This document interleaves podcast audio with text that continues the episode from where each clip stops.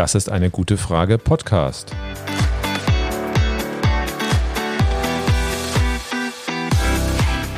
Der Podcast zur Klimakrise. Und zur Energierevolution. Und Cornelia. Und Volker Quaschning.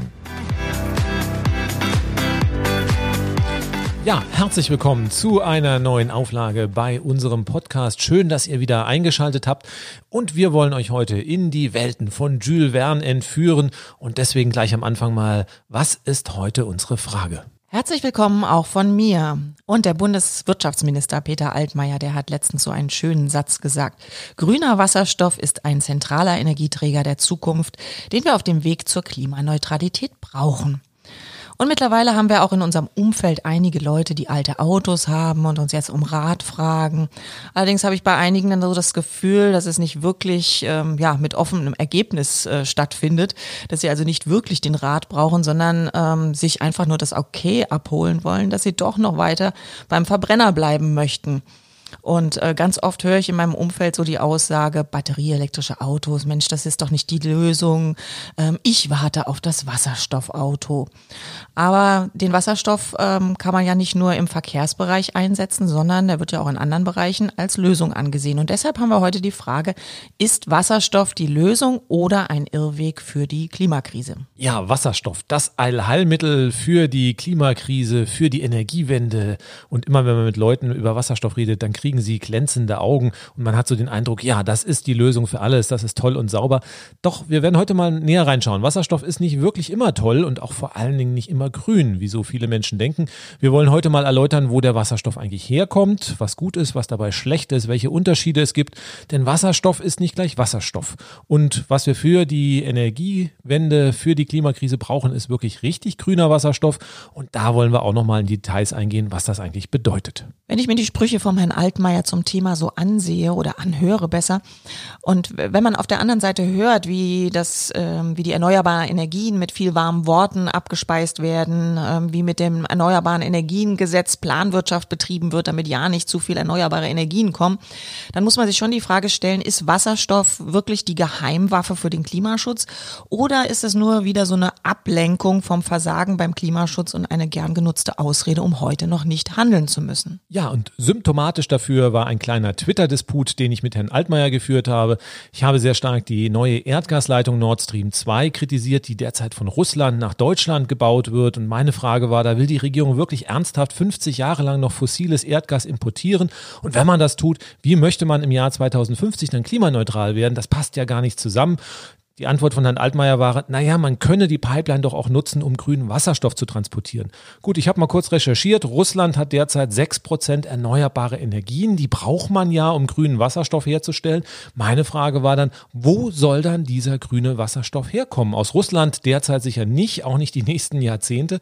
Das heißt also, wie soll das funktionieren? Auf der anderen Seite redet die Regierung, dass Marokko doch ein heißer Kandidat wäre für die Herstellung von Wasserstoff. Naja, das heißt also, Herr Altmaier möchte offensichtlich künftig den Wasserstoff von Marokko nach Russland transportieren, um ihn dann durch die Erdgasleitung Nord Stream 2 nach Deutschland zu leiten. Da sieht man also, da sind sehr, sehr viele halbgare Halbwahrheiten und Versprechen, die alle gemixt und durcheinander in die Öffentlichkeit posaunt werden und die führen nicht weiter. Das heißt, beim Wasserstoff ist viel, viel Quatsch dabei. Es gibt Sachen, die stimmen, die funktionieren. Es gibt Sachen aber auch, die funktionieren nicht und die sind wie in diesem Beispiel ganz klar ein Ablenkungsmanöver und wir wollen da einfach heute mal ein bisschen näher aufklären. Wobei, Volker, das hört sich jetzt für mich auch so ein bisschen an, als wenn du ähm, ja gar nicht meinst, dass Russland irgendwie erneuerbare Energien ausbauen kann. Und wenn wir Russland nicht mit ins Boot kriegen, dann wird es ja sowieso schwierig mit Klimaschutz.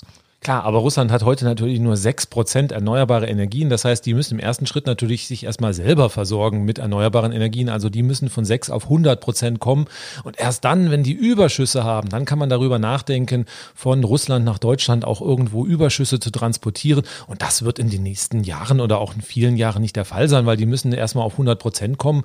Russland tut nicht sonderlich viel beim Ausbau erneuerbarer Energien. Und bei dem heutigen Tempo wird das noch lange dauern. Das heißt, äh, ich wäre froh, wenn Russland überhaupt überhaupt ansatzweise Richtung Klimaneutralität im eigenen Land kommt, an Überschüsse, da, davon wage ich gar nicht zu träumen momentan. Ja, ich bin ja immer hier so die Optimistin und die, die Visionen malt und äh, mir ist das alles sehr negativ, was du da jetzt gerade bringst in Richtung Russland. Ich ähm, denke da auch irgendwie an den Permafrost.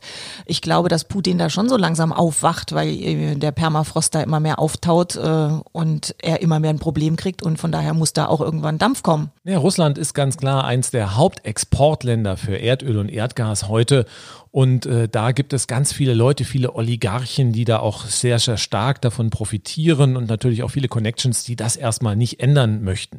Das Erste, was passieren muss, ist, dass erstmal Russland sein Öl und Gas nicht mehr loskriegt. Das ist also an, liegt an uns, das liegt an Europa, dass wir einfach das nicht mehr abnehmen und sagen, aus Klimaschutzgründen äh, dürfen wir das nicht mehr abnehmen. Dürfen wir eigentlich auch nicht, wenn die EU wirklich den Green Deal durchsetzen möchte, ihre eigenen Klimaschutzziele erreichen möchte. Und ähm, das wäre der erste Ziel. Und dann wird natürlich auch auch in Russland einen Umdenkprozess einsetzen. Vollkommen klar. Also Russland ist ein großes Reich. Sie haben auch viele Ressourcen, was Land anbelangt. Da kann man viel mit Solar- und Windenergie machen. Aber im Vergleich zu vielen anderen Ländern ist da Russland wirklich noch Entwicklungsland. Und ich glaube, die müssen ein bisschen zu ihrem Glück gezwungen werden. Was dann aber natürlich auch wiederum vorteilhaft ist, weil, wie du schon angesprochen hast, gerade mit dem Permafrost wird Russland auch relativ stark von dem Klimawandel getroffen werden. Und ähm, deswegen wird in Russland auch relativ viel passieren, aber wahrscheinlich nicht zuerst. Und und deswegen wird es nicht das Land sein, wo wir dann irgendwelche Überschüsse aus Wasserstoff oder für die Wasserstoffproduktion erwarten können. Das wird irgendwo anders erfolgen müssen. Und ähm, das ist das, was ich eigentlich ausdrücken wollte. Okay, dann gehen wir mal ins Thema rein. Ähm, mir ist aufgefallen, dass Wasserstoff ein unglaublich positives Image und das Elektroauto hingegen ein total mieses Image hat. Und der Wunderenergieträger Wasserstoff, der gilt als sehr sauber, aber so nicht ganz ungefährlich. Schließlich ist ja die Hindenburg irgendwann explodiert. Gut, das Wasserstoffauto ist ja auch ein Elektroauto, nur ähm, wir verstehen unter dem normalen Elektroauto das batterieelektrische Auto. Da haben die Leute das Problem mit der Batterie und sobald die Batterie durch Wasserstoff ersetzt wird, ist das gut. Naja, das muss man schauen. Also Wasser verbrennt erstmal sehr sauber. Habe ich Wasserstoff, verbrennt er mit Luftsauerstoff. Also das kennt man aus dem Chemieunterricht. Also H2 von der Luft plus O2, unserem Sauerstoff gibt dann H2O, also Wasser. Das heißt, bei der Verbrennung haben wir wirklich als Abfallprodukt nur Wasser.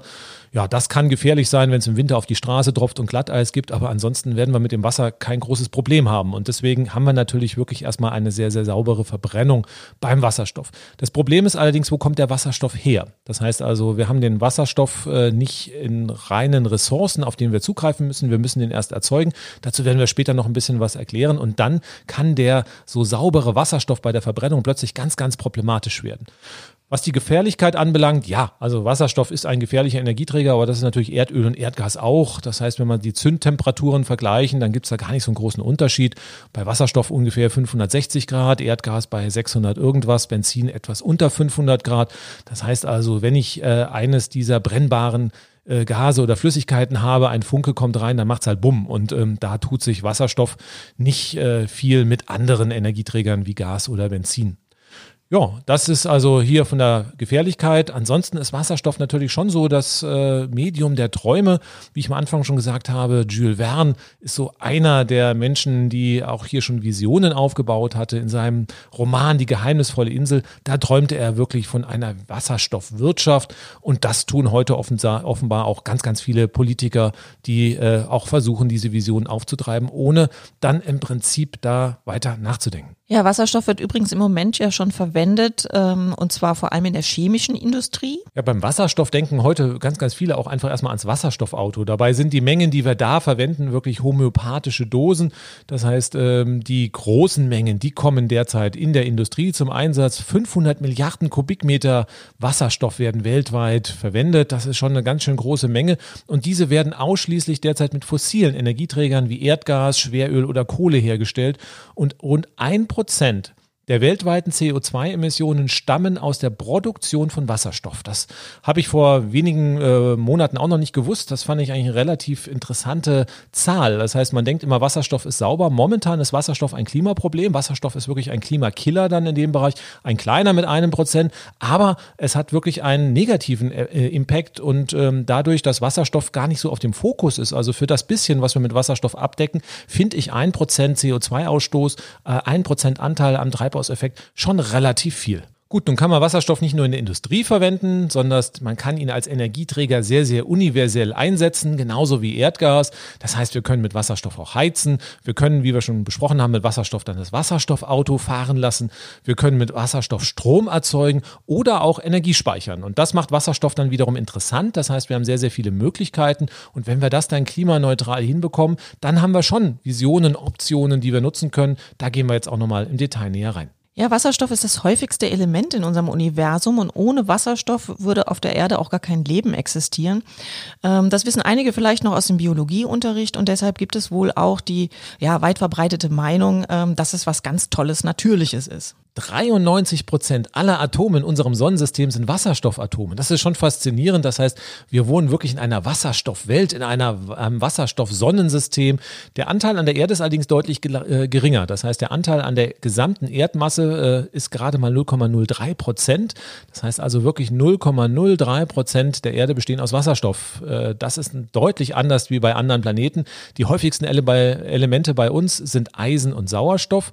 In der Erdkruste gibt es immerhin mehr Wasserstoff. Das wissen wir, an den Weltmeeren ist ja recht einiges drin. Dann haben wir also hier etwa 2,9 Prozent. Aber anders wie äh, in anderen Planeten in der Sonne oder in den Planeten Jupiter, Saturn, Uranus, die im größten Teils aus Wasserstoff bestehen, haben wir Wasserstoff bei uns nur in gebundener Form. Das heißt, das kennen wir entweder Wasser, das ist H2O, oder wo die meisten bei Wasserstoff gar nicht dran denken, ist Erdgas. Erdgas ist chemisch CH4, das heißt, wir haben einmal Kohlenstoff und vier Atome dann Wasserstoff im Erdgas drin. Ja, und das sind so die beiden Hauptwasserstoffquellen, Wasser oder Erdgas. Und wenn wir Wasserstoff nutzen wollen, dann müssen wir eines dieser beiden Medien verwenden und da das Wasserstoff dann entsprechend rausholen. Alternative wäre, wir fliegen einfach zum Jupiter und Saturn und holen uns den Wasserstoff. Nur da würden wir für den Flug mehr Wasserstoff verbraten, als wir dann transportieren könnten. Also das ist nicht so eine tolle Alternative. Das heißt, wir müssen auf den Wasserstoff auf der Erde zurückgreifen. Ja, und da gibt es, je nachdem, wie man es macht, dann durchaus auch einige Probleme. Okay, also müssen wir erstmal Wasserstoff herstellen und je nachdem, wie Wasserstoff hergestellt wird und wie klimaverträglich er ist, weist man ihm auch eine Farbe zu. Es geht einerseits darum, welche Ausgangsstoffe man verwendet und auch welches Verfahren man benutzt. Fangen wir doch mal mit dem grauen Wasserstoff an. Ja, grauer Wasserstoff, das ist, wie die Farbe schon sagt, so der richtig dreckige Wasserstoff in so einer richtig winterlichen, ekligen Farbe. Äh, alles grau in grau. Ja, hergestellt wird er aus Erdgas, Schweröl oder Kohle. Das heißt, das sind fossile Energieträger, also Kohlenwasserstoffe, die man hier im Prinzip verwendet. Das gängigste Verfahren dabei ist das Dampfreforming. Das heißt, da verwendet man das Erdgas. Hier nochmal ein bisschen Chemie. Erdgas ja CH4, einmal Kohlenstoff, viermal Wasserstoff und das versucht man zu trennen. Das heißt, das wird dann beim Dampfreforming getrennt. Das heißt, einmal holen wir das, den Wasserstoff raus, also das H2 und dann der Kohlenstoff Kohlenstoff vom Erdgas bleibt übrig und der reagiert dann mit dem Luftsauerstoff zu CO2. Das heißt, wenn wir über Dampfreforming aus Erdgas Wasserstoff herstellen, dann haben wir auch als Abfallprodukt jede Menge CO2, rund 300 Gramm CO2 pro Kilowattstunde. Und das ist mehr, als wenn wir das Erdgas direkt verbrennen würden. Da rechnen wir mit etwa 200 Gramm CO2. Das heißt, wir haben da ja locker 50 Prozent mehr CO2-Ausstoß. Das heißt, wenn wir grauen Wasserstoff verwenden, dann sind wir, was die Klimabilanz anbelangt, schlechter, als wenn wir Erdgas direkt verbrennen. Und noch schlimmer wird es, wenn wir andere Verfahren zur Wasserstoffproduktion verwenden, also zum Beispiel Oxidation von Schweröl oder Elektrolyse mit grauem Strom, also Strom aus Kohle oder Gaskraftwerken. Wenn wir daraus dann Wasserstoff erzeugen, dann wird die Bilanz noch, noch viel mehr mieser. Und dann ist Wasserstoff wirklich alles andere als eine saubere Energieform. Bei der Verbrennung von Wasserstoff haben wir nach wie vor immer am Ende Wasser, aber am Anfang, um diesen Wasserstoff zu erzeugen, da gibt es dann jede Menge CO2 und wenn das mehr ist als bei der Verbrennung von Erdgas, ja, dann macht das aus Klimasicht überhaupt keinen Sinn, diesen Weg zu gehen. Okay, das ist heute die Art, wie üblicherweise Wasserstoff hergestellt wird. Wer heute also Wasserstoffauto mit grauem Wasserstoff fährt, erzeugt damit mehr CO2 als bei einem Erdgas-, Benzin- oder Dieselauto. Der graue Wasserstoff eignet sich also nicht als Ausweg für die Klimakrise. Machen wir mal weiter mit dem blauen Wasserstoff und das ist auch der Favorit der Erdgasländer oder Erdgasfirmen. Ja, das mit den Farben beim Wasserstoff müssen wir, glaube ich, auch noch ein bisschen erklären. Also das ist nicht so, dass am Ende beim Auto, beim Wasserstoffauto, wenn man damit fährt, das graue Wasser aus dem Auspuff tropft und wenn man den blauen Wasserstoff nimmt, dann ist das äh, Wasser nachher blau oder man könnte die Gase farblich unterscheiden. Das ist jedes Mal Wasserstoff, ein farbloses Gas. Das heißt, eigentlich haben wir da gar keine Farbe und die Farbunterscheidung, das ist im Prinzip eher so eine verbale Sache, das heißt eine theoretische Sache. Wir überlegen uns, wo kommt der Wasserstoff her, ordnen ihm eine Farbe zu, aber dem einzelnen Wasserstoffmolekül kann ich das gar nicht ansehen. Ja, was ist die Idee beim blauen Wasserstoff? Die Idee beim blauen Wasserstoff ist, ich mache erstmal grauen Wasserstoff. Das heißt, ich mache genauso das Erdgas-Dampfreforming. Ich nehme also Erdgas, äh, trenne dann den Wasserstoff ab, dann entsteht auch CO2 nur dieses CO2, das pusten wir nicht mehr in die Atmosphäre, sondern wir fangen dieses CO2 auf, suchen uns dann ein Endlager irgendwo unter der Erde und damit also hier das CO2 dann keinen Klimaschaden anrichten kann, nehmen wir das CO2, verbressen das unter Tage, das ist dann raus aus der Atmosphäre und dann wird versprochen, das Ganze ist dann also klimaneutral. Also wir holen das Erdgas raus, äh, machen Dampfreforming, trennen den Kohlenstoff ab, das wird dann unter Tage gelagert, das CO2, was dabei entsteht und der Wasserstoff, der dann sauber verbrennt, der wird weiter genutzt. Das ist die Idee dabei, hat dann auch einen äh, englischen Namen, CCS, Carbon Dioxide Capture and Storage, also CO2 Abtrennung und Endlagerung. Das ist das große Versprechen, was jetzt die Erdgasindustrie hat, dass wir also wirklich aus dem dreckigen Erdgas sauberen Wasserstoff herstellen können, das äh, CO2 entlagern können und damit das Klimaproblem lösen können. Ja, Lagerung unter Tage, das klingt ja echt äh, ganz gut, aber wenn ich mir das so hier für Deutschland vorstelle, dann frage ich mich halt schon, wohin mit dem CO2 hier bei uns? Ja, das ist wieder mal eine sehr gute Frage. Wohin mit dem CO2? Da gibt es im Prinzip verschiedene Möglichkeiten. Variante A wäre, wir fördern weiter in Sibirien einfach das Erdgas äh, in Russland, so wie wir das im Prinzip äh, die letzten Jahrzehnte gemacht haben. Wir trennen aber dann direkt vor Ort das CO2 ab. Das heißt also, äh, wir haben dann wirklich diese Abscheidung vor Ort in Russland. Das CO2 verbleibt dann dort. Am besten, sage ich mal, äh, Erdgas raus aus der Erde und in das gleiche oder in ein ausgebeutetes Loch dann das CO2 wieder rein, dann ist es erstmal weg und dann müsste man den Wasserstoff direkt nach Deutschland transportieren. Ähm, das kann man dann über die bestehende Infrastruktur machen. Man muss es aber umrüsten, weil Wasserstoff ist ein anderer Energieträger, hat andere Heizwerte. Das heißt, man kann also jetzt nicht einfach das Erdgas durch Wasserstoff ersetzen und äh, alle kommen damit zurecht, sondern da wären natürlich auch umfangreiche Umrüstungen der Infrastruktur damit verbunden. Wer A sagt, muss auch B sagen. Klar, da gibt es noch eine zweite Variante, nennen wir sie mal Variante B. Das heißt, wir können das CO2 auch in Deutschland abtrennen. Das heißt, wir importieren das Erdgas wie gehabt, zum Beispiel aus Russland bis nach Deutschland und dann trennen wir hier vor Ort das CO2 ab. Das heißt, dann haben wir hier in Deutschland Wasserstoff und CO2 und jetzt müssen wir uns Gedanken machen, was wir mit dem CO2 machen. Variante A oder A1 wäre dann, wir lagern es dann bei uns vor Ort. Also wir suchen uns ein Endlager in Deutschland, ein großes Loch, wo wir es verbressen. Ähm, sehr unwahrscheinlich, dass das zu realisieren ist. Die Widerstände in der Bevölkerung sind dagegen enorm, weil wir auch hier Risiken haben bei einem CO2-Endlager. Variante A2 wäre, wir suchen uns jemand anders, der uns das CO2 abnimmt. Das heißt, wir bauen nochmal Pipelines irgendwo vielleicht wieder zurück bis nach Sibirien und versuchen es da dann loszuwerden. Das Ganze wird natürlich dann auch relativ aufwendig und teuer. Das heißt also, so die Frage der Endlagerung des CO2s ist dann doch am Ende ein bisschen knifflig und ein bisschen kritisch. Wie ist das denn mit den Kosten bei den beiden erwähnten Wasserstoffarten, also dem grauen und dem blauen Wasserstoff? Die Referenz ist natürlich immer Erdgas. Also ich kann Erdgas ja direkt verbrennen. Wenn ich jetzt anfange, aus Erdgas Wasserstoff herzustellen, habe ich ja zusätzliche Prozesse, die kosten auch erstmal Geld. Ähm, das ist erstmal ganz klar. Und wir haben etwa eine Verdopplung der Kosten, wenn wir also aus dem Erdgas grauen Wasserstoff herstellen. Also grauer Wasserstoff ist ungefähr zweimal so teuer wie das Erdgas. Und wenn wir jetzt noch das CO2 auffangen und entlagern, dann haben wir ja nochmal Kosten. Da gehen wir davon aus, dass wir vielleicht etwa Faktor drei haben. Das heißt also, blauer Wasserstoff ist dann am Ende etwa dreimal so teuer wie Erdgas. Ja, und das muss man natürlich den Leuten dann auch erzählen. Es wird immer erzählt, wir nehmen den schönen Wasserstoff und äh, wir trennen dann das CO2 vielleicht ab und machen haben blauen Wasserstoff, danach ist alles ganz sauber. Ganz sauber ist es nicht, da sprechen wir auch nochmal gleich drüber. Und äh, ja, dann muss man den Leuten aber auch erklären, okay, dann ist halt eure Gasrechnung dreimal so hoch ab sofort. Das ist dann spannend. Deutschland wird es für Unmut sorgen. Wir könnten das als reiches Land vielleicht noch äh, bezahlen, aber was ist mit den armen Ländern auf der Welt, wenn wir mit so teurem Wasserstoff daherkommen und äh, die heute schon Schwierigkeiten haben, ihre Energieversorgung zu bezahlen, wie soll das dann gehen, wenn es dreimal so teuer wird, nur durch das Abtrennen vom CO2? Insofern glaube ich, haben wir da ein nicht gedecktes Versprechen. Wir haben das schon bei der Kohle gesehen, da hat man auch lange Zeit erzählt, ja, da kommen die Kohlekraftwerke, am Ende trennen wir das CO2 ab und dann werden die ganz sauber. Jetzt stellt man alle Kohlekraftwerke ein, weil man am Ende festgestellt hat, das ist so teuer, dass man dafür gar keine Abnehmer finden wird. Und gleiches ist eigentlich beim blauen Wasserstoff dann zu vermuten. Du hast ja schon angedeutet, dass blauer Wasserstoff am Ende auch nicht ganz klimaneutral ist. Für das Einhalten des Pariser Klimaschutzabkommens dürfen wir ja in absehbarer Zeit gar keine Treibhausgase mehr freisetzen.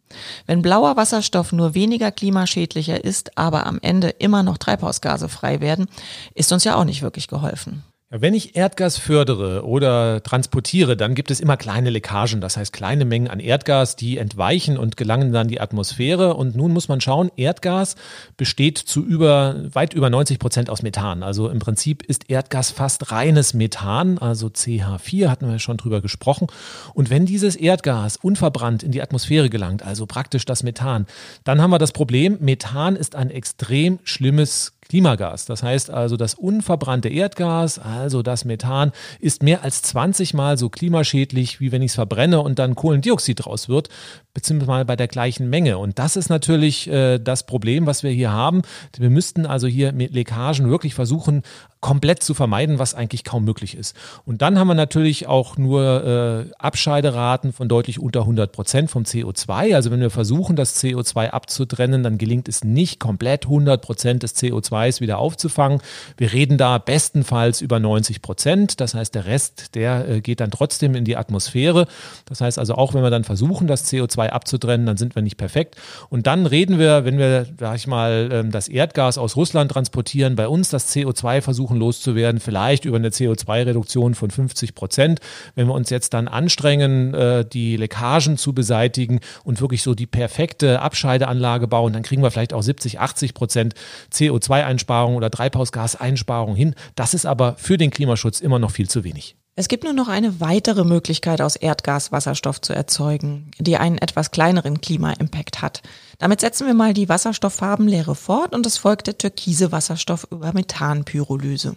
Ja, bei der Methanpyrolyse ist auch wieder Erdgas das Ausgangsprodukt. Erdgas besteht ja im Wesentlichen aus Methan, wie wir vorhin schon gehört haben. Und das wird jetzt genau wie beim Dampfreforming, was wir ja für den grauen Wasserstoff verwenden, wieder aufgespalten in Kohlenstoff und Wasserstoff. Nur macht man das jetzt bei sehr hohen Temperaturen. Das heißt, bei der Methanpyrolyse kommt auch wieder Erdgas rein. Wir haben sehr hohe Temperaturen. Wir trennen Kohlenstoff und Wasserstoff. Den Wasserstoff, den können wir dann weiterverwenden. Der heißt dann türkiser Wasserstoff, weil der Kohlenstoff jetzt anders wie beim grauen Wasserstoff nicht mehr in gasförmiger Form freigesetzt wird, sondern in fester Form. Das heißt, wir haben als Abfallprodukt jetzt nicht mehr das gasförmige CO2, was man vielleicht beim blauen Wasserstoff irgendwie auch noch auffangen und entlagern kann, sondern wir haben gleich festen Carbon und das ist ein gewisser Vorteil gegenüber dem blauen Wasserstoff.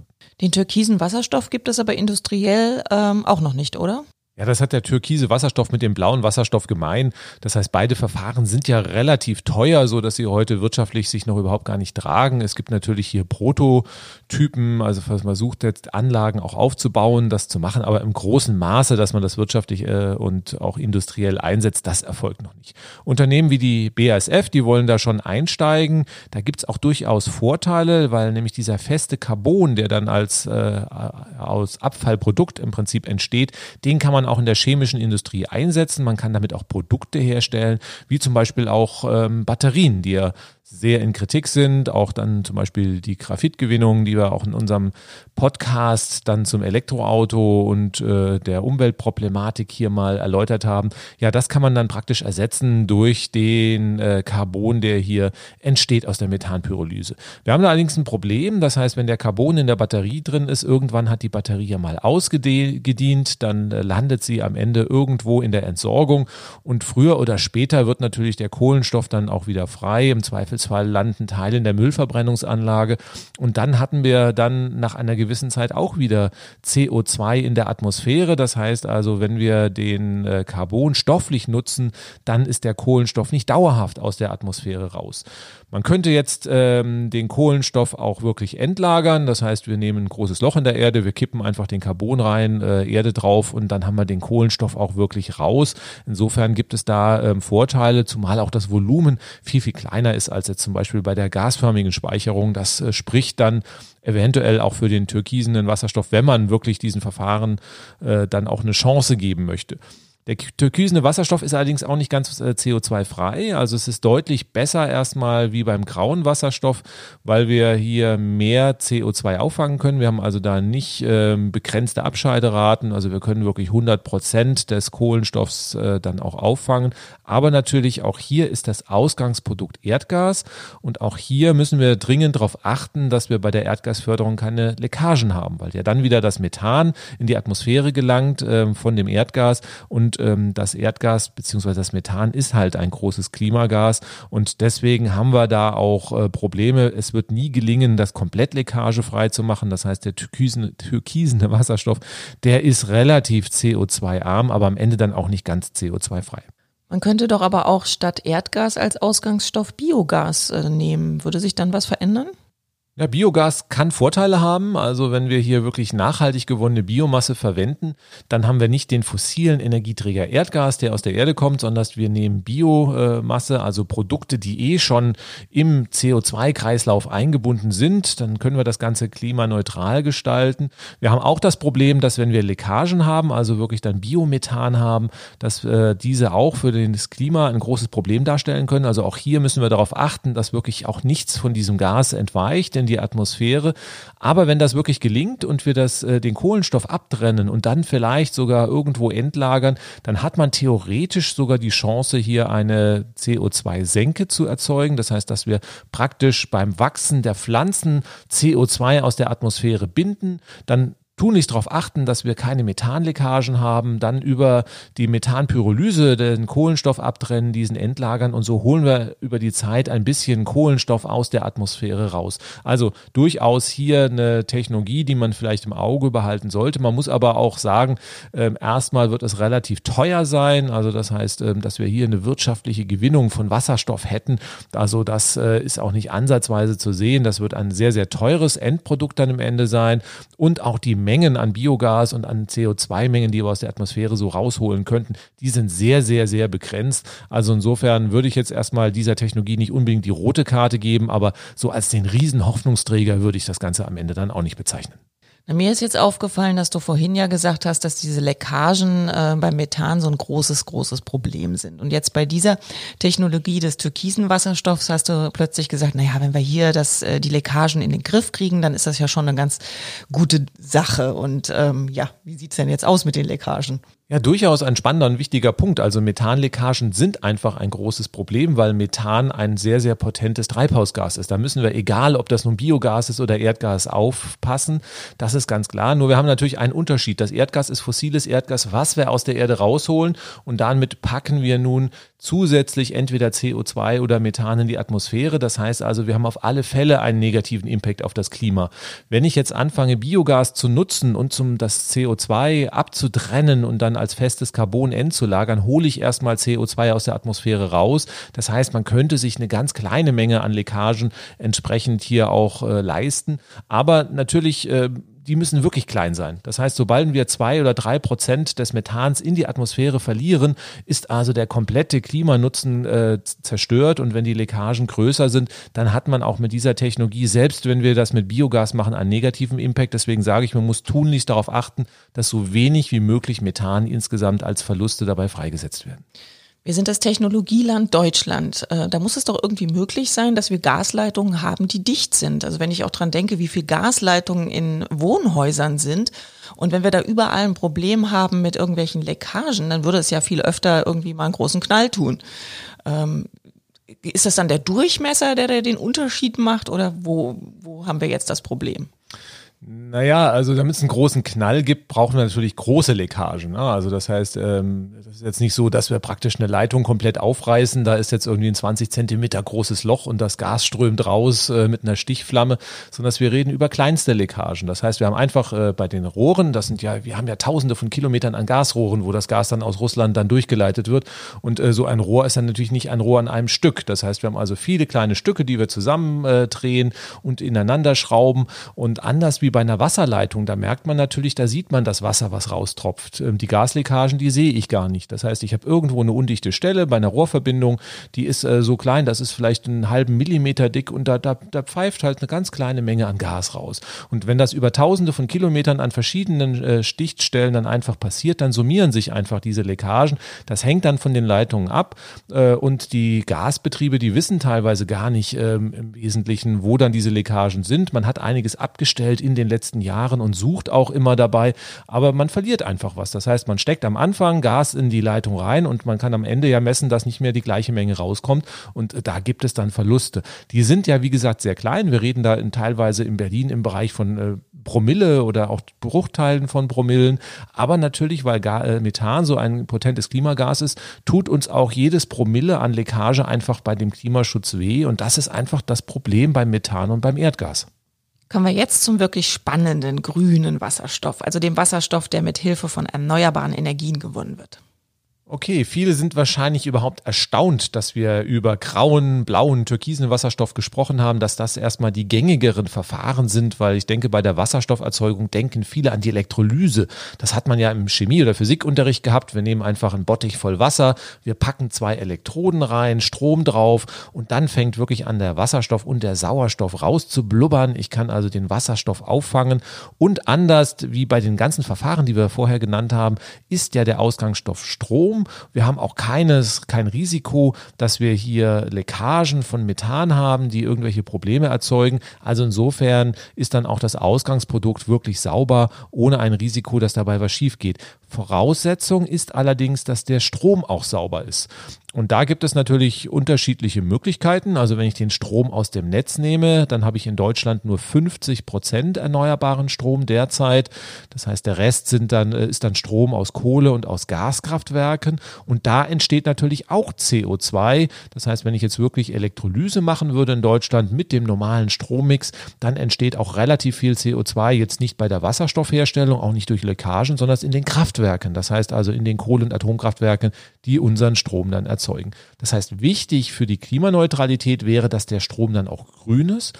Grün bedeutet also, dass wir ausschließlich Strom aus Solar- und Windenergie verwenden, um grünen Strom, äh, grünen Wasserstoff dann herzustellen. Das äh, ist in Deutschland halt allerdings noch schwierig, weil wir nicht ausreichend grünen Strom haben. Und solange wir den nicht haben, haben wir natürlich so ein bisschen ein Problem, Henne und Ei. Also wir müssen erstmal ausreichend grünen Strom haben, damit dann Wasserstoff erzeugen. Dann wäre er in der Tat auch grün.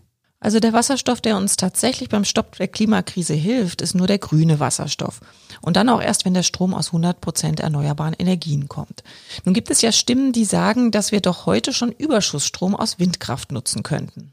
Ja, wir haben in der Tat auch schon Strom von Windkraftanlagen, den wir wegschmeißen. Das heißt, wenn wir wirklich sehr, sehr viel Wind haben, viel Strom im Netz, dann äh, können die Netze zum Teil den äh, Windstrom gar nicht mehr dahin transportieren, wo er noch verbraucht werden könnte. Und dann regelt man wirklich einige Windkraftanlagen ab. Das heißt, man schaltet die einfach ab, obwohl sie Strom erzeugen könnten und schmeißt den Strom quasi weg. Und nun gibt es, wie gesagt, Stimmen, die sagen, ja, daraus könnte man doch Wasserstoff machen, nur da wird keine Story draus. Das Problem, was wir dabei haben, ähm, ist ja nicht so, dass die Windkraftanlagen halbes Jahr am Stück abgeschaltet wird. Das geht um einige Stunden im Jahr oder meinetwegen auch einige Tage. Und ähm, ich muss ja, um Wasserstoff daraus herzustellen, einen Elektrolyseur hinstellen. Und wenn ich einen Elektrolyseur hinstelle, der nur dann läuft, wenn wir auch wirklich Überschussstrom aus der Windkraftanlage hat, dann läuft der wenige Stunden im Jahr. Und ich muss natürlich diese Kosten von diesem Elektrolyseur dann auf den Wasserstoff umlegen. Und dann wird dieser Wasserstoff extrem teuer. Da reden wir über den Faktor 10 oder gar 100 zum Erdgas. Das heißt also, ein Wirtschaft wirtschaftlicher Betrieb, eine wirtschaftliche Erzeugung von Wasserstoff wäre so gar nicht möglich. Das heißt, bei den heutigen Berechnungen geht man davon aus, dass so ein Elektrolyseur vielleicht drei oder 4.000 Stunden, also das halbe Jahr komplett durchlaufen muss, damit sich das Ganze rechnet. Und wenn wir damit 50 oder 100 Stunden ankommen, dann wird da nichts draus. Was mich auch immer wieder ärgert, es gibt ja immer wieder Stimmen, dass Autofahren und Heizen für alle bezahlbar bleiben muss und deshalb will man weiter an alten Technologien festhalten, solange es geht und begründet das dann mit dem Warten auf Wasserstoff. Wie ist das denn beim Wasserstoff mit den Kosten? Ja, Kollegen haben gesagt, der Wasserstoff ist der Champagner unter den Energieträgern. Natürlich kann ich auch mit Champagner duschen oder ich kann mit Champagner auch mein Auto waschen, also das wäre äh, auch irgendwo eine Zukunftstechnologie. Aber genauso ist es natürlich mit dem Wasserstoff äh, für den Energiebereich. Das heißt also, grünen Wasserstoff kann man irgendwann verwenden. Der ist universal einsetzbar, das werden wir uns gleich noch anschauen, aber er ist natürlich teuer. Momentan etwa vielleicht achtmal so teuer wie Erdgas und etwa viermal so teuer wie grauer Wasserstoff. Das kann künftig noch ein bisschen günstiger werden, aber also momentan ist die Nutzung von grünem Wasserstoff praktisch unbezahlbar das ist ein absolutes Nischen- oder Luxusprojekt. Und ähm, selbst wenn wir hier sehr, sehr große Fortschritte machen, wird es sehr teuer. Und dann möchte ich einfach mal die Leute sehen, die sagen, wir warten doch noch mal beim Auto auf das Wasserstoffauto. Sagt mal, seid ihr auch bereit, dann das Dreifache für euren Sprit auszugeben? Wenn ihr das dann seid, dann ist das eine gute Art zu warten. Oder es ist vielleicht sinnvoller, auf das Elektroauto zu setzen. Das ist nämlich wesentlich effizienter. Das werden wir uns später nochmal angucken. Aber wenn ich jetzt zurückdenke, ähm, da haben ja auch einige Leute immer zu dir gesagt, ja, erneuerbare Energien, das kann man sich überhaupt nicht leisten. Ähm, jetzt kommst du mit denselben Argumenten daher. Das irritiert mich jetzt gerade ein bisschen. Naja, ähm, es gibt halt einfach eine Physik. Also das heißt, äh, man kann ja durchaus sagen, dass Wasserstoff, die Wasserstoffherstellung, die Elektrolyseure, die äh, werden irgendwann ganz billig, die kriegt man irgendwann für umsonst, aber dann kommt man an der Physik nicht vorbei. Das heißt also, wenn ich Strom in ein Elektroauto reinpacke, dann kann ich das mit einer Batterie mit einem Wirkungsgrad von vielleicht 80, irgendwann mal sogar mit 90 Prozent machen. Das heißt, man verliert 10 bis 20 Prozent des Stroms, dann, wenn ich wirklich äh, mein Auto benutzen möchte. Wenn ich ein Wasserstoffauto nehme, dann habe ich einfach viel, viel mehr Verluste. Das heißt, ich muss den Wasserstoff äh, erstmal erzeugen. Da liegt man heute vielleicht bei 70 Prozent und dann muss ich im Auto aus dem Wasserstoff wieder Strom erzeugen und dann hat man nochmal Verluste und da gibt es einfach eine Thermodynamik, die dahinter ist. Also wir werden dort keine Wirkungsgrade von 99 Prozent erreichen können. Das entspricht, äh, widerspricht einfach der Physik. Das heißt, der Wasserstoffweg ist immer ein deutlich ineffizienterer Weg und wenn ich einen ineffizienteren Weg brauche, der bedeutet, dass ich am Anfang viel, viel mehr Strom aus erneuerbaren Energien einsetzen muss, wie bei dem Konkurrenten Konkurrenzprodukt, also in dem Fall jetzt hier, wenn wir das Auto uns anschauen, dem Batterieauto, ja, wenn ich doppelt so viel Strom aus Solar- und Windrädern oder dreimal so viel brauche, dann ist es halt einfach am Ende auch doppelt oder dreimal so teuer. Das wird man natürlich nicht ändern können. Ja, das Thema Auto schauen wir uns ja später nochmal an. Ähm, jetzt wollen wir mal erstmal gucken, wo Wasserstoff noch so überall eingesetzt werden und fangen mal mit dem Wärmebereich an. Ja, hier schürt die Erdgaswirtschaft so äh, ganz klar die Meinung, Gas ist ja erstmal gut. Für die Übergangszeit verwenden wir dann das fossile Erdgas. Natürlich hat das ein CO2-Problem und danach, dann kommt der Wasserstoff oder auch vielleicht grünes Methan. Also das heißt, damit ersetzen wir dann das Erdgas und alles wird gut. Das heißt, wir können einfach die Brenner weiter einbauen oder wir können vielleicht noch eine moderne Brennstoffzelle verwenden. Da kann ich auch Wasserstoff dann auch irgendwie Strom und Wärme herstellen. Das wäre eine gute Idee. So, dann ist das erstmal theoretisch ganz interessant. Dann haben wir natürlich erstmal die Kostenfrage. Also Wasserstoff ist erstmal sehr teuer. Also dann muss man den Leuten dazu sagen, ja, also wir können das irgendwann mal umrüsten. Das wird aber mindestens doppelt oder dreimal so teuer aufgrund der Verluste, die ich am Anfang gesagt habe. Und natürlich Wasserstoff zum Heizen ist erstmal sehr spannend. Den muss ich natürlich auch erstmal in die Haushalte bringen. Das heißt, ich habe momentan eine Erdgasleitung. Da kann ich jetzt nicht äh, Wasserstoff einfach durchjagen, sondern ich muss natürlich hier das ganze Leitungsnetz auf Wasserstoff umrüsten. Vor allem allen Dingen dann die Endverbraucher. Ich kann auch in meiner Erdgasheizung keinen Wasserstoff verbrennen, würde ich dann frieren, weil der Heizwert ein ganz anderer ist und viel geringer. Und deswegen ähm, hat man da sehr, sehr großen Aufwand, das dann auf Wasserstoff umzurüsten. Wir hatten schon mal einen anderen Energieträger im Gasnetz. Also nach dem Krieg hat man sehr viel Stadtgas gehabt, weil man einfach in Deutschland wenig Erdgas hatte. Da hat man das Gas dann aus Kohle hergestellt und ähm, das hat eine andere Mischung. Das heißt, das Erdgas ist fast reines Methan. Stadtgas äh, hat sich schon aus hohem Anteil von Wasserstoff Wasserstoff und Erdgas zusammengesetzt. Und das hat man in Berlin bis in die 90er Jahre verwendet. Und das hat dann wirklich 30 Jahre gedauert, diese Leitungen und die Systeme, die auf Stadtgas geplant waren, dann auf Erdgas umzusetzen. Und genauso lange würde es dauern, dann auf den Wasserstoff umzusteigen. Wie gesagt, und dann haben wir noch das Kostenproblem und die Frage, wo dieser Wasserstoff herkommen soll. Also ähm, wir sehen eigentlich hier keine wirkliche Zukunft für dieses Gasheizungssystem, höchstens dort, wo es aus technischen Gründen nicht anders geht. Aber aber deutlich effizienter ist die elektrische Wärmepumpe. Wenn ich diese einsetze, brauche ich nur ein Fünftel des äh, Energieaufkommens und deswegen haben wir hier auch einen deutlichen Kostenvorteil gegenüber der Wasserstoffheizung. Dann habe ich ja vorhin schon erzählt, dass wir immer wieder in unserem Umfeld hören, ich warte auf das Wasserstoffauto und das ist ja so viel besser als das Elektroauto. Das Elektroauto kann allerhöchstens eine Übergangslösung sein. Wie sieht das denn jetzt aus mit dem Wasserstoffauto? Naja, wie ich schon vorhin gesagt habe, das Wasserstoffauto ist so die reine Champagnerlösung, nicht? Man kann ja auch mit äh, teuren Flüssigkeiten sein Auto reinigen, also vielleicht mit Champagner mal das Auto waschen. Dann haben wir gleich so das Feeling, was das Wasserstoffauto am Ende bedeutet. Wasserstoff, wie gesagt, ein spannender Energieträger, aber er ist auch sehr aufwendig zu transportieren. Ich muss ihn auf hohen Druck bringen, damit ich ihn überhaupt irgendwo im Auto äh, in sinnvollen Mengen transportieren kann. Oh, und dabei hat man natürlich auch hohe Verluste und Kosten.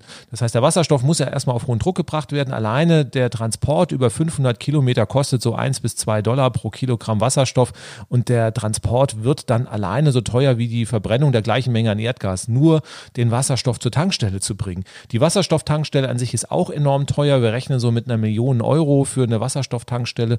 So eine Schnellladesäule für ein Elektroauto, die kosten bestenfalls ein Zehntel. Also das heißt, auch hier haben wir eine ganz andere Kostenstruktur. Dann könnte man sagen, okay, das ist ja gar nicht so schlimm. Der Wasserstoff wird doch derzeit gar nicht mal so teuer verkauft.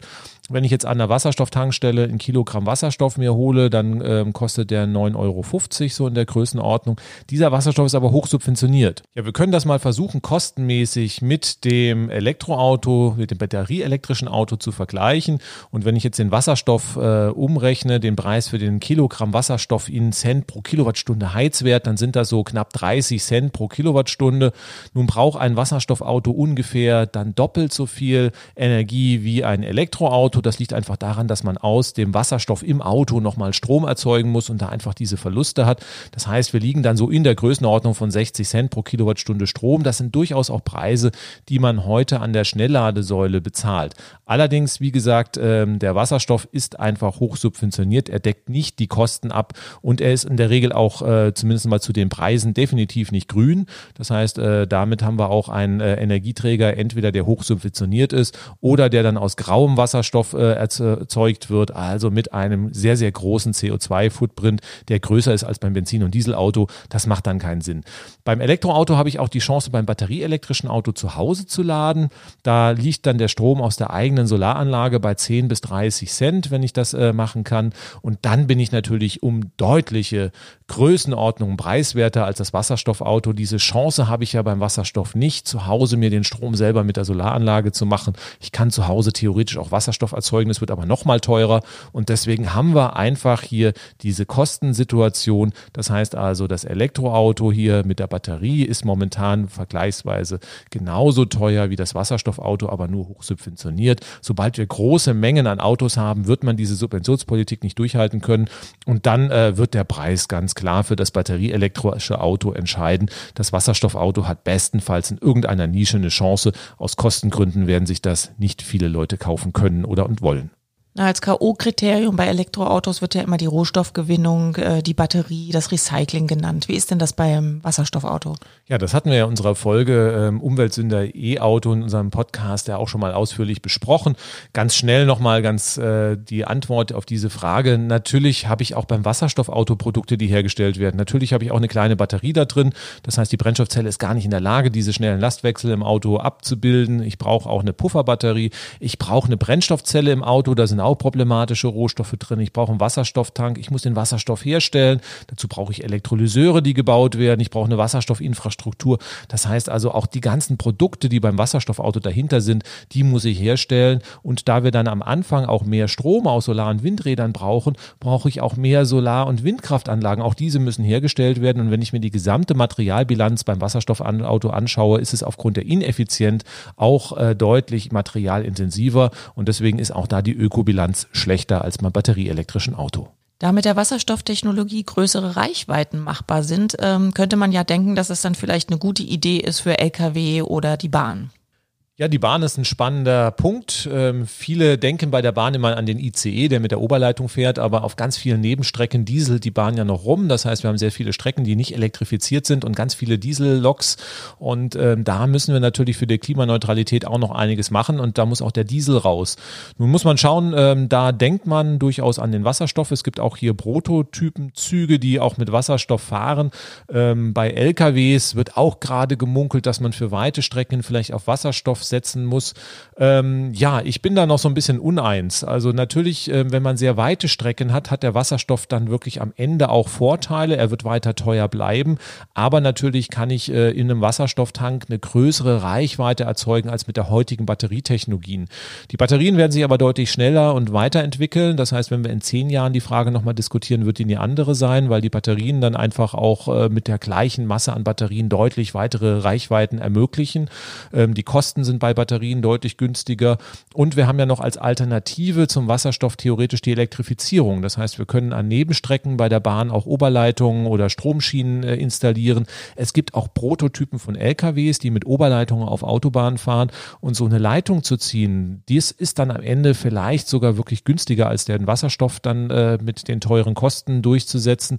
Deswegen muss man da mal schauen. Also wenn man mit Experten redet, sind sehr, sehr viele skeptisch. Wasserstoff wird hier gerne gehypt, auch für diese langen Strecken, sagt, wie wollen wir das sonst machen? Wir haben aber auch Alternativen, wie gesagt, mit den Oberleitungen, theoretisch auch Batterien. Also Tesla bringt auch einen Batterie-LKW demnächst auf den Markt. Und da müssen wir mal schauen. Das Rennen ist noch offen und ähm, das hat man vor drei, vier Jahren noch gesagt. Wahrscheinlich ist der Wasserstoff irgendwie der Energieträger, der sich da durchsetzen wird. Das kippt aber gerade. Also viele Experten, ähm, die wechseln gerade auch ihre Meinung und sagen, also der Wasserstoff wird sich auch in diesen Bereichen vermutlich gar nicht mehr durchsetzen.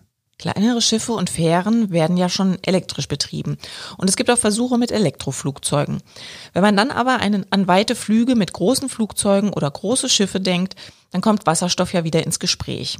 Airbus bastelt ja auch schon an einem Wasserstoffflugzeug.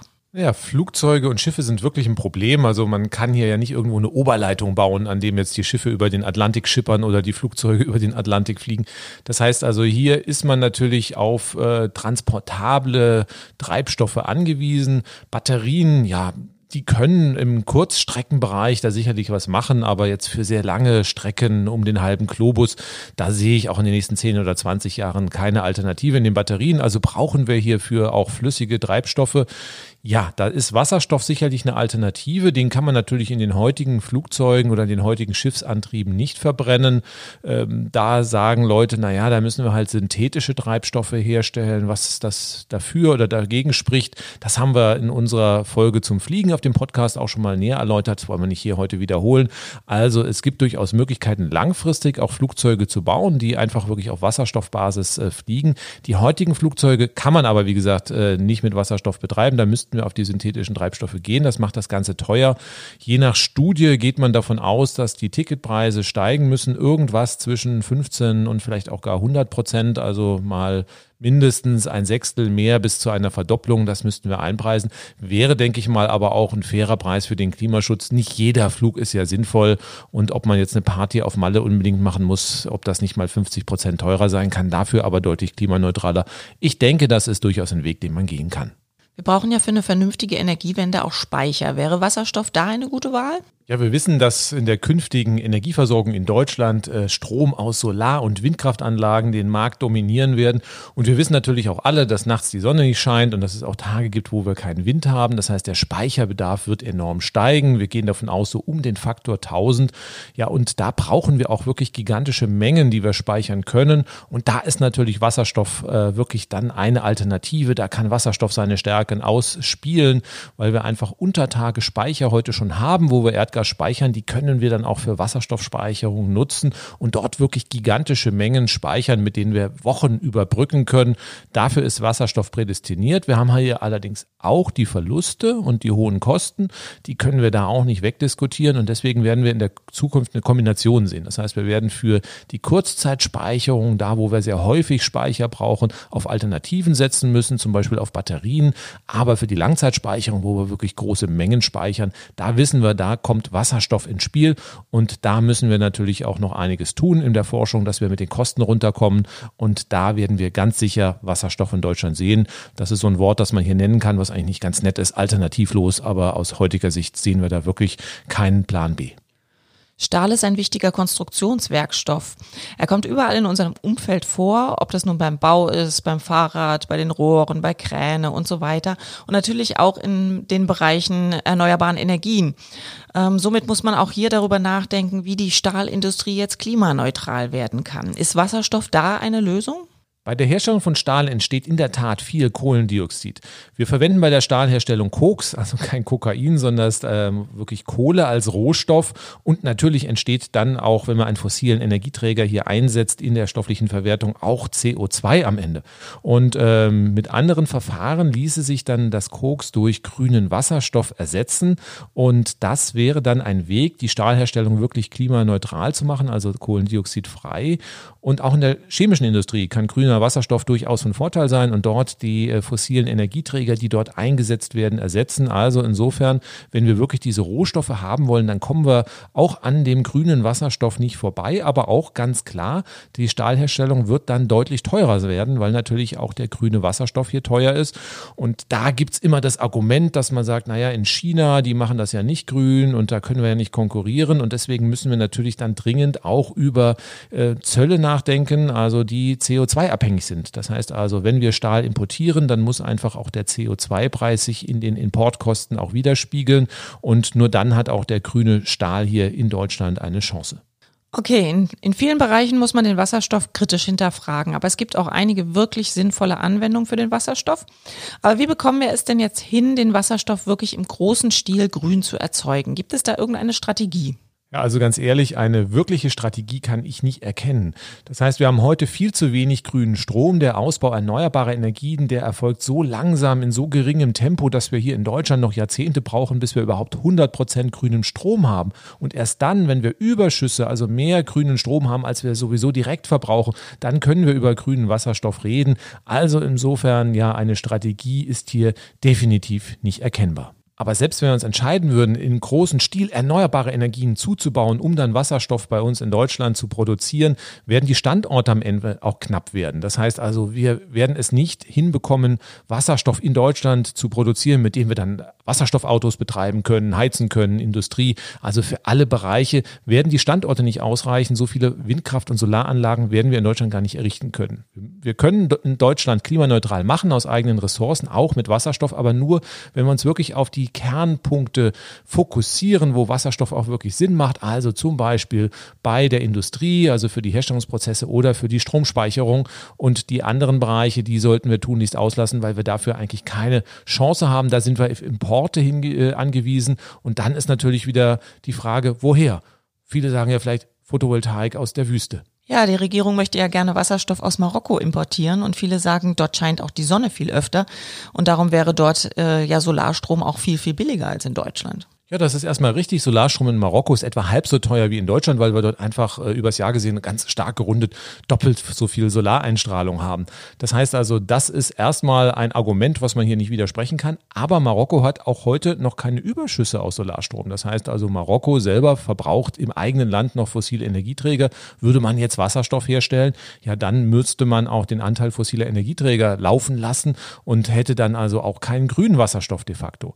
Dann gibt's noch weitere Probleme in Marokko. Marokko, es gibt gar nicht genug Süßwasser. Marokko ist jetzt schon ein kritisches Gebiet, wo eigentlich Wasser knapp ist. Das heißt, man bräuchte dann gigantische Meerwasserentsalzungsanlagen, die auch wieder teuer sind, die wieder Energie verbrauchen. Und dann müssten wir natürlich auch den Wasserstoff nach Deutschland transportieren. Das heißt, wie kriege ich den dahin? Eine richtige Pipeline gibt es nicht. Wir müssten dann also den Wasserstoff verflüssigen oder in Ammoniak oder in andere Energieträger LOHC werden hier genannt, also Liquid Organic Hydrogen Carriers, umwandeln. Das ist auch wieder aufwendig und teurer. Und durch den Schifftransport steigen dann die Kosten so um 50 bis 150 Prozent. Und dann äh, kommt noch der Transport vom Hafen zum Verbraucher dazu. Und wenn man alles zusammenzählt, ist vermutlich der Wasserstoff aus Marokko dann teurer als direkt vor Ort erzeugter grüner Wasserstoff. Aber wenn der Wasserstofftransport nach Deutschland so die Kosten nach oben treibt, wäre es dann nicht preiswerter, ein Stahlwerk in Marokko zu betreiben, anstatt in Deutschland? Ja, das ist in der Tat ein gutes Argument. Das heißt also, wenn es wirklich so viel teurer ist, den Wasserstoff nach Deutschland zu transportieren, dann wird auch die Industrie früher oder später dorthin gehen, wo die Energie billig ist. Oder wir führen massive Zölle ein und äh, wieder Handelsbarrieren, um das entsprechend zu verhindern. Also das ist ein Weg, der nicht ganz einfach ist. Das heißt, wenn wir die Industrie in Deutschland halten wollen, dann müssen wir auch dafür sorgen, dass wir in Deutschland im eigenen Land preiswerten Solar- und Windstrom auch erzeugen und nicht auf Importe in massivem Umfang setzen, weil diese die Kosten nach oben treiben. In einzelnen Bereichen wird das gehen, wenn wir zum Beispiel Pipelines haben wie aus Russland. Aber auch da muss man natürlich schauen, dass am Ende der Pipeline der Wasserstoff preiswert erzeugt werden kann. Und da habe ich dann sehr, sehr viele Fragezeichen. Also gerade diese Importlösung, die äh, macht mir eher Sorge, als dass ich sie als Lösung ansehen würde. Okay, werfen wir doch nochmal abschließend einen kurzen Blick in die Wasserstoffstrategie der Bundesregierung. Hier werden große Versprechungen gemacht. Naja, eine richtige Strategie ist es ja nicht. Es ist ein Papier, das heißt Wasserstoffstrategie und das besteht eigentlich ja aus Papier, blumigen Versprechungen und viel Geld. Also hier werden in den nächsten Jahren viele Milliarden Euro rausgehauen. In der Forschung ist das eine oder andere sicherlich ganz gut angelegt, aber es gibt auch viele Bereiche, wo wir ja vorhin schon skizziert haben, dass da der Wasserstoff überschätzt wird und hier wird dann sicherlich auch sehr, sehr, sehr viel Geld verbrannt werden, weil man wirklich keine Strategie hat und einfach so mit der Schrotflinte jetzt mit dem Wasserstoff auf alles schießt, weil man einfach hier versucht, von den eigenen Versagen im Klimaschutz offensichtlich hier auch abzulenken. Ja, du sagst jetzt so ganz hart, äh, sie haben keine Strategie. Also jeder Politiker würde dir jetzt widersprechen und würde sagen, nee, wir haben doch die nationale Wasserstoffstrategie. Und da steht doch auch ganz genau drin, wie sie es machen wollen. Nämlich, dass sie sich mit den Anrainerstaaten von Nord- und Ostsee zusammentun wollen und dann eben über Offshore ähm, Wasserstoff erzeugen wollen. Naja, bis 2030 will man ja große Mengen an Wasserstoff insgesamt erzeugen. Und nun muss man nochmal schauen, wie ist denn die Ausbaustrategie für erneuerbare Energien in Deutschland? Die Bundesregierung möchte bis 2030 65 Prozent des Strombedarfs mit erneuerbaren Energien decken. Da ist dann Photovoltaik, Windenergie an Land und Windenergie offshore in Deutschland natürlich schon mit drin. Und äh, 35 Prozent sollen immer noch Strom aus fossilen Kraftwerken sein. Und wenn ich dann anfange, noch zusätzlich Wasserstoff zu erzeugen, dann laufen ja die Kohlekraftwerke im Prinzip weiter und wir werden dann auch äh, im Mix, im Strommix auch weiterhin Wasserstoff aus Kohlestrom dann erzeugen, was für den Klimaschutz ja komplett kontraproduktiv ist. Das heißt, diese Wasserstoffstrategie passt nicht mit einer Klimaschutzstrategie zusammen.